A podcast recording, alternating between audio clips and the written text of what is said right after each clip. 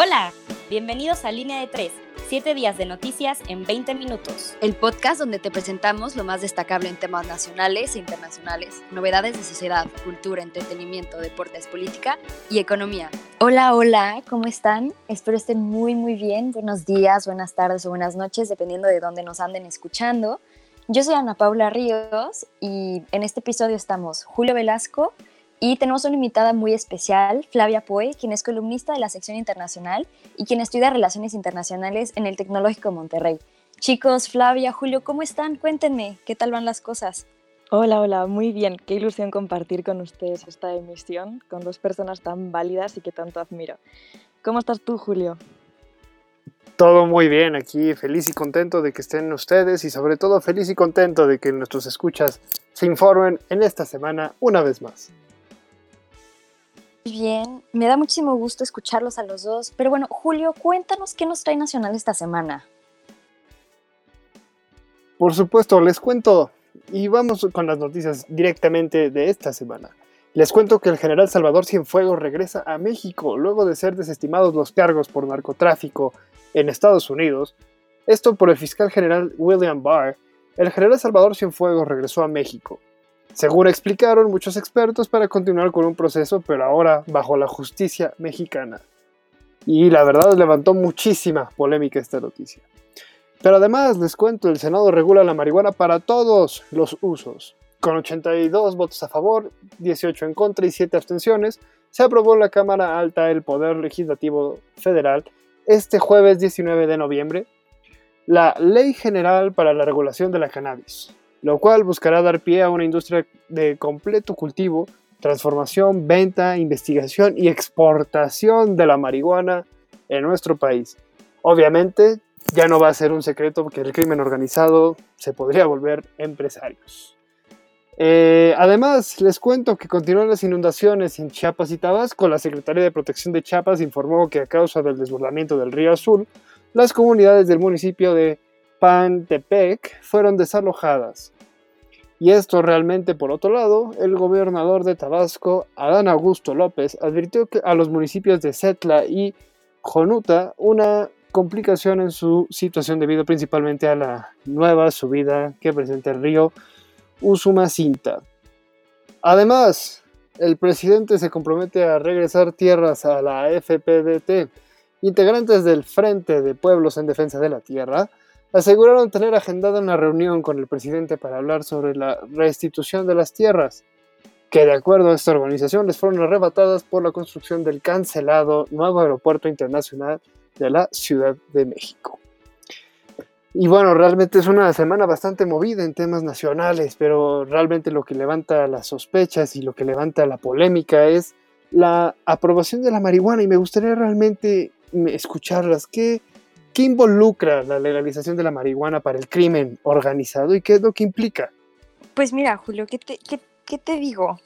La verdad es que la, la, legalización de la marihuana para el crimen organizado, yo creo que esto habla de, personalmente, o sea, es un punto de vista que yo tengo, es, creo que el nivel de violencia no es que vaya a desaparecer, pero va a reducirse mucho.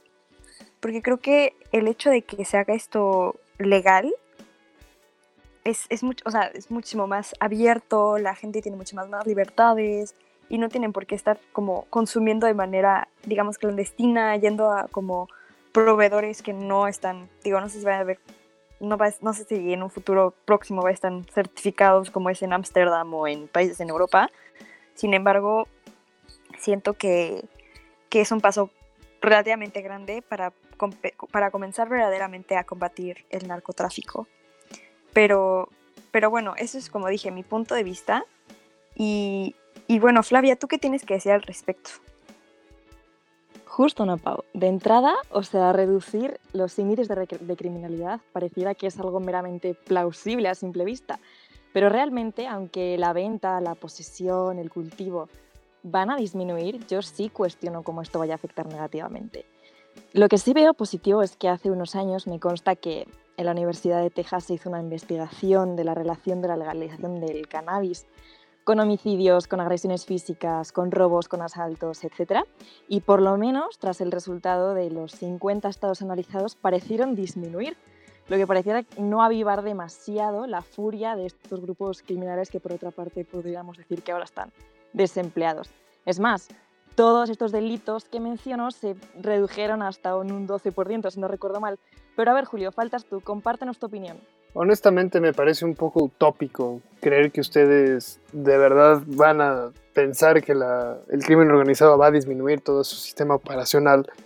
Eh, realmente véanlo como una empresa. Al mismo tiempo, cuando un producto en un lado ya no tiene este, este factor de que vale más, porque obviamente valía muchísimo más el producto, porque era algo ilegal y se transmitía a través de un lugar a otro, van a tener que buscar recursos de otra manera, ¿no? Entonces, a mí lo que me preocupa realmente es que no hay un Estado de Derecho sólido en México para poder garantizar a la ciudadanía todo el tema de la seguridad, porque al final de cuentas, ¿qué hay de los secuestros? ¿Qué hay de todas las extorsiones? Todos esos negocios que también son parte del crimen organizado, que al mismo tiempo yo creo que va a haber un aumento en este tipo de delitos, dejando de lado obviamente el tema de la marihuana. Pero insisto, ese es muy mi punto de vista y, creo que también va a traer cosas positivas, sobre todo a un tema social. Sin embargo, no considero que al tema de seguridad eh, sea tan, tan factible este, este tema. Yo creo que nada más estamos dando vueltas en círculos y es una maniobra también por parte del actual gobierno para desviar la atención de otro tipo de cadencias, ¿no? Como, como lo estábamos viendo en el tema de, la pandemia y del pésimo manejo que se ha tenido en estos días. Pero bueno, Ana Pau, mejor platícanos, ¿qué nos trae política y economía? Bueno, esta semana en Política y Economía les cuento. La bancada local del PAN en Veracruz reta a funcionarios de Cedesol, que es la Secretaría del Desarrollo Social. La bancada de diputados del Partido de Acción Nacional de Veracruz retaron al funcionario de la Cedesol de Veracruz, Guillermo Fernández Sánchez, a vivir por un mes con mil pesos. Esto como respuesta a la declaración del funcionario en la que afirmó que se podía vivir perfectamente con esa cantidad de dinero. En otras noticias, la inversión extranjera directa cae 9.9% en septiembre. De acuerdo a la firma Reuters y cifras oficiales, México ha recibido 23.428 millones de dólares en inversión extranjera directa. Esta cifra es 9.9% menor a la de 2019. Su descenso es atribuido a la pandemia de COVID-19. Un tema muy duro para la economía mexicana, ¿no lo creen? Y bueno, quería preguntarles, chicos, ¿qué industrias se ven más afectadas por la falta de inversión extranjera? La verdad es que es un tema que, es bastante controversial, ya que en nuestro país creo que no, no todos los sectores son apoyados de la misma manera. Entonces quiero escucharlos, cuéntenme. Por supuesto, Ana Paula, es una pregunta sumamente interesante. A mí realmente el tema de los apoyos por parte del gobierno, también a ciertas industrias, ya lo habíamos venido mencionando a lo largo de este podcast, que la industria del turismo se ha visto sumamente dañada, ¿no? Y creo que la inversión extranjera es algo que, que sin duda alguna se, se, vio afectada. Yo el ejemplo claro que veo es, por ejemplo, el hotel de Nickelodeon en la Riviera Maya, cómo se, se estuvo, bueno, se estuvo posponiendo el, el, pues, la inauguración de este, de este hotel y realmente también tiene que ver como, es un ejemplo claro de cómo se ha postergado todo este tema, ¿no?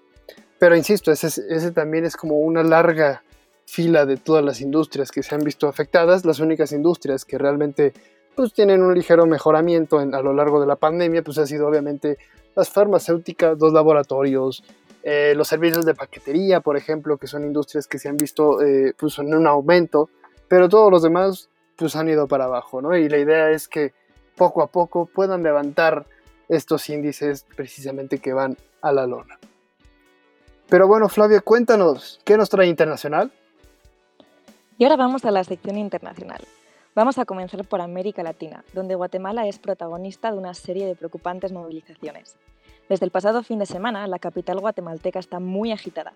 La polémica surgió debido a la propuesta de los presupuestos para el fin de año y el año próximo, aprobados la semana pasada en el Congreso. Dicho documento ha alcanzado cantidades récord en el país, pero las partes destinadas a educación y a sanidad no se han visto para nada beneficiadas, lo cual ha sido el detonante de las protestas de la ciudadanía.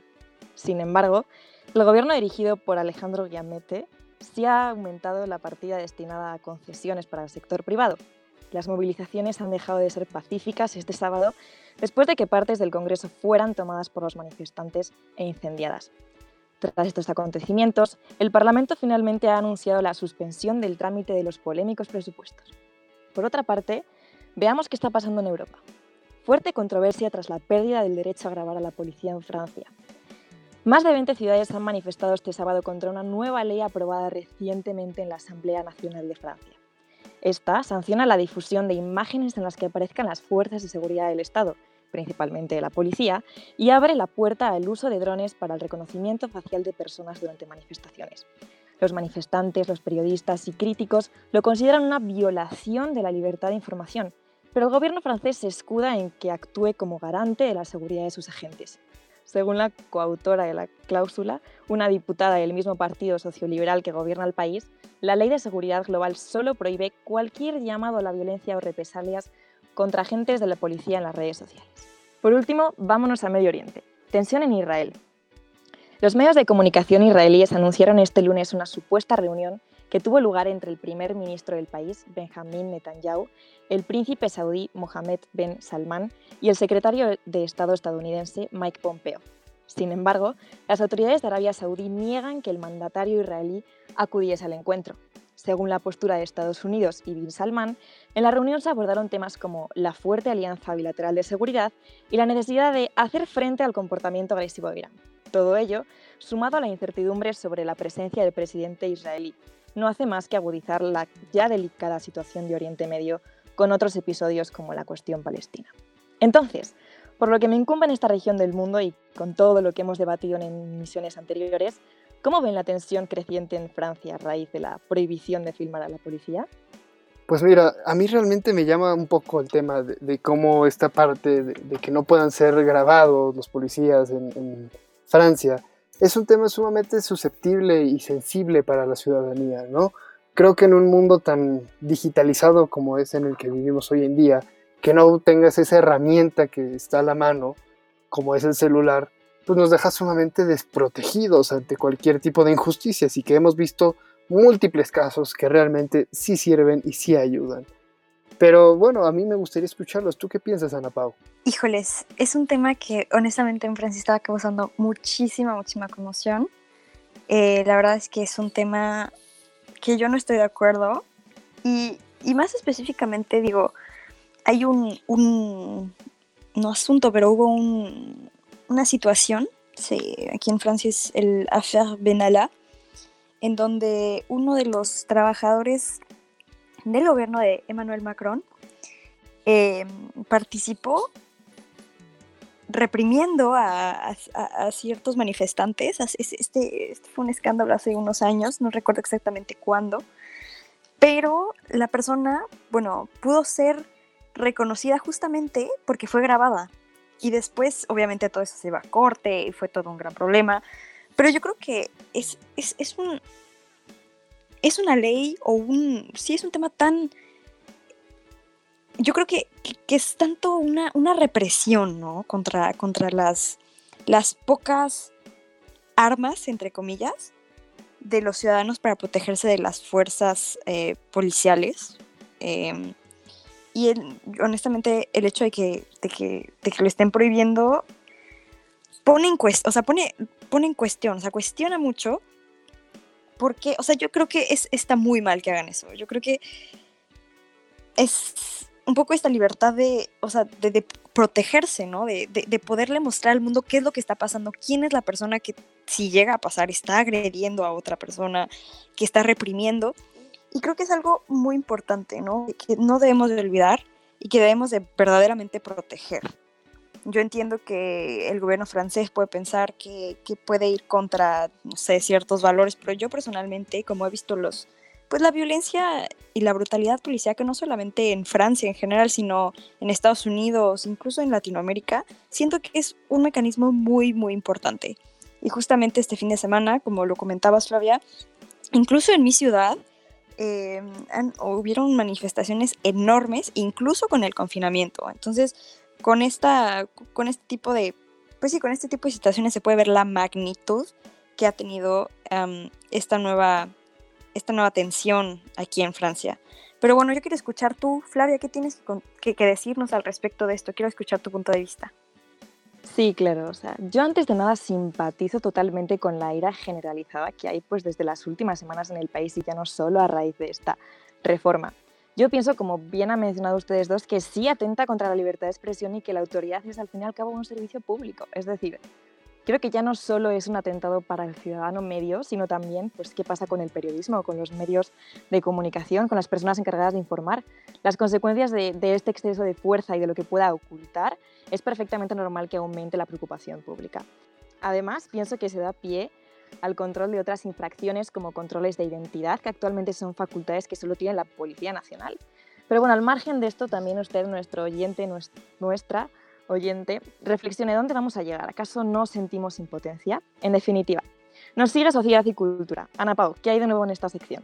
Claro que sí. Esta semana Sociedad y Cultura está llena de premios. Los American Music Awards se transmitieron en vivo el domingo por la noche y algunos de los nombres más importantes de la música se llevaron premios a casa. Taranji P. Henson fue el anfitrión del espectáculo desde The Microsoft Theater en Los Ángeles y con los protocolos de COVID-19 implementados, el espectáculo tuvo múltiples presentaciones en vivo, presentadores en persona e incluso una pequeña audiencia. Y bueno, la artista del año, que es el premio máximo de la noche, fue para Taylor Swift, quien no pudo estar presente eh, porque estaba ocupada volviendo a grabar su catálogo de música antigua, que se vendió recientemente, Swift también ganó el video musical del año y la artista pop femenina favorita. Tiene el récord de más victorias en la carrera de AMA por un solo artista con 32 premios. Y bueno, por otro lado, los Mobile Awards, acrónimo para Music of Black Origin, durarán 90 minutos y se transmitirá el 9 de diciembre en vivo a las 7 pm en YouTube y más tarde a las 10.45 pm en BBC One. La fundadora de Mobo, o MOBO, Kanye King, dice que es más importante que nunca continuar con la rica historia de mostrar lo mejor de la música y la cultura de la raza negra. Hasta aquí las novedades en sociedad y cultura, pero ahora quiero preguntarles qué piensan de estos eventos en tiempos de COVID. ¿Piensan que se puede llevar a cabo con total seguridad? Porque yo personalmente creo que este tipo de eventos en línea no tienen el impacto que generalmente tendrían en vivo, pero quiero saber qué tienen ustedes que decir. Por supuesto, mira, yo creo, Ana Paula, yo considero a, título personal que la emoción sigue siendo el público, ¿no? Y creo que el mejor ejemplo siguen siendo también los deportes.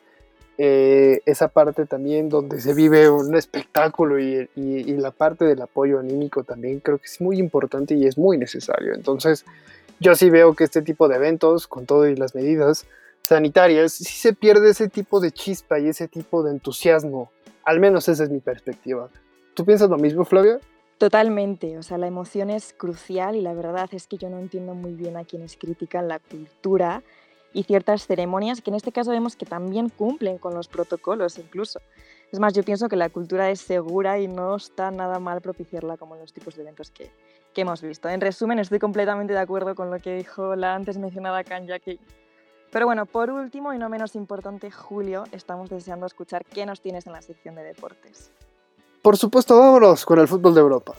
Y les cuento de entrada los premios Erling Haaland, jugador del Borussia Dortmund, de 20 años ganó el premio del Golden Boy, haciendo una magnífica actuación también con su seleccionado noruego. Además, en la Liga Española se jugó la jornada 10 de la liga y pudimos disfrutar de partidos muy importantes. El Madrid empató ante el Villarreal 1 a 1, lo cual ya viene arrastrando de algunas jornadas estos pésimos resultados y el Atlético de Madrid se llevó el partido ante el Barcelona 1 a 0. Sorpresivo resultado, la verdad es que yo considero que no es así. Además, la Real Sociedad sigue con un muy buen paso y le pasó al Cádiz 1 por 0 y el equipo de San Sebastián sigue en primer lugar.